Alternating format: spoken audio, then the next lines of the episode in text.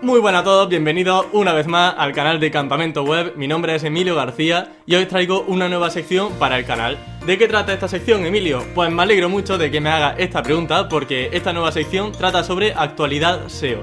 Y vamos a comentar, como su nombre indica, las últimas novedades que hay en Google. No sin antes avisaros de que esta sección está realizada para colaborar con el curso de SEO Quondos, ¿vale? Así que si queréis estar mucho más informados a nivel SEO, ya sabéis que ahí vamos a tener muchas novedades en breve y como estoy aportando mi granito de arena, pues que sepáis que vamos a dar mucho que hablar. Así que ahora sí que sí, vamos con la primera noticia que trata sobre fragmento enriquecido. Y es que ahora podemos decirle a Google que no incluya nuestro fragmento enriquecido en resultados de búsqueda. Por ejemplo, pues si queremos que no aparezcamos como extracto principal dentro de un resultado, no queremos que genere una tabla o no queremos que ponga un vídeo dentro de las SERPs de Google de nuestra propiedad, ahora se lo podemos indicar mediante un etiquetado. Yo creo que esta es de las funciones más inútiles que he visto en mucho tiempo en cuanto a posicionamiento web, porque es que no sirve para nada. Es decir, yo, vale, soy una página web, no quiero salir en Google, eh, digamos en los resultados, porque considero que Google está copiando mi contenido, lo está scrapeando y está poniéndolo de forma directa en los resultados, y eso hace que mi CTR, por ejemplo, disminuya.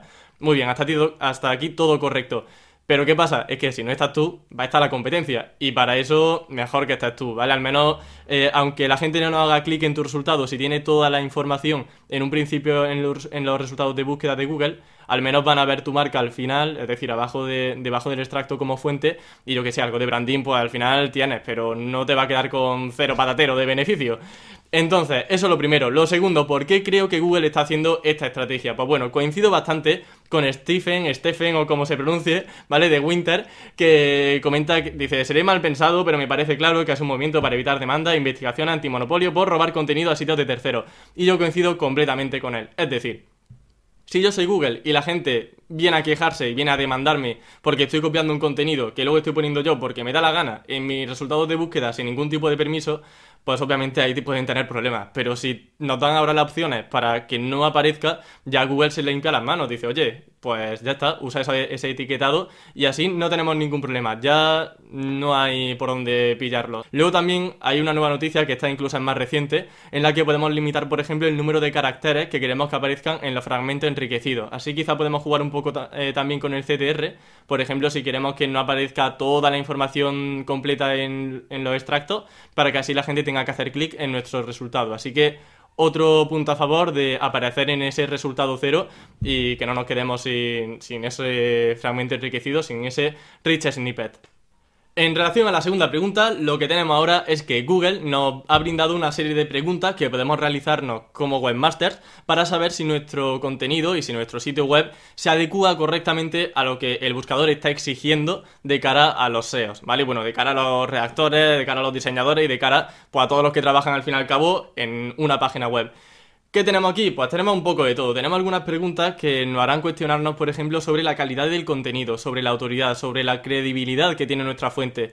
Todo ese tema eh, está también relacionado con el EAT. De hecho, hay algunos enlaces salientes hacia algunos recursos importantes a nivel de EAT, de Enterprise eh, Authority y Trustness, ¿vale? Que creo que son relevantes que los revisemos también.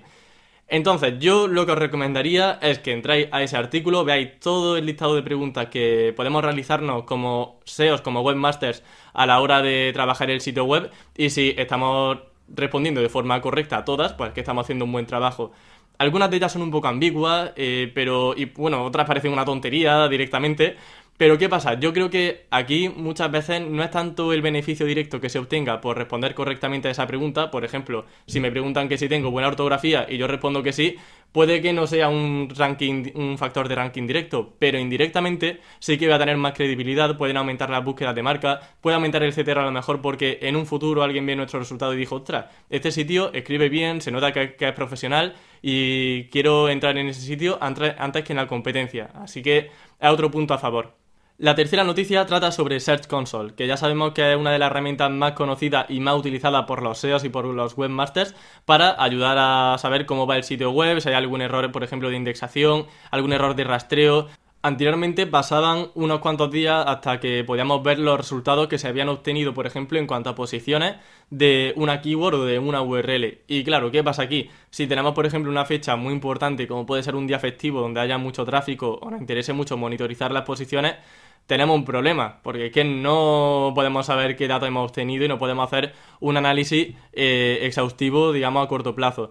Entonces ahora lo que está haciendo Google en Search Console es ofrecernos datos mucho más em, en tiempo real, entre comillas. No son en tiempo real porque normalmente tarda uno o dos días en darnos información, pero sí que es mucho más cercana a la fecha actual, de modo que podemos trabajar con datos de una manera mucho más exacta y con mayor rapidez. Eh, ahora también hay que tener en cuenta que los datos que se generan de forma rápida, entre comillas, eh, pueden ser no aleatorios, pero sí insuficientes para, considerarse una fuente fiable. Entonces, Ahí, por ejemplo, cuando entremos en Search Console, si vas viendo la información, va a ver que te avisan de que la información puede variar hasta que se consoliden los datos y que esto es una primera aproximación.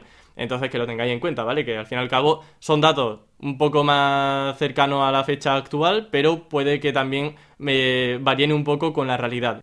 Y ahora vamos con un par de consejos que vienen de la mano de John Muller, que como sabéis lo que hace es simplemente responder dudas. Y una de esas dudas iba en relación con los enlaces de afiliado. Y me parece muy interesante porque además estoy viendo muchos casos, bueno, llevo viendo casos desde que empecé en el SEO, de sitios que tienen muchísimos enlaces salientes hacia Amazon y posicionan perfectamente.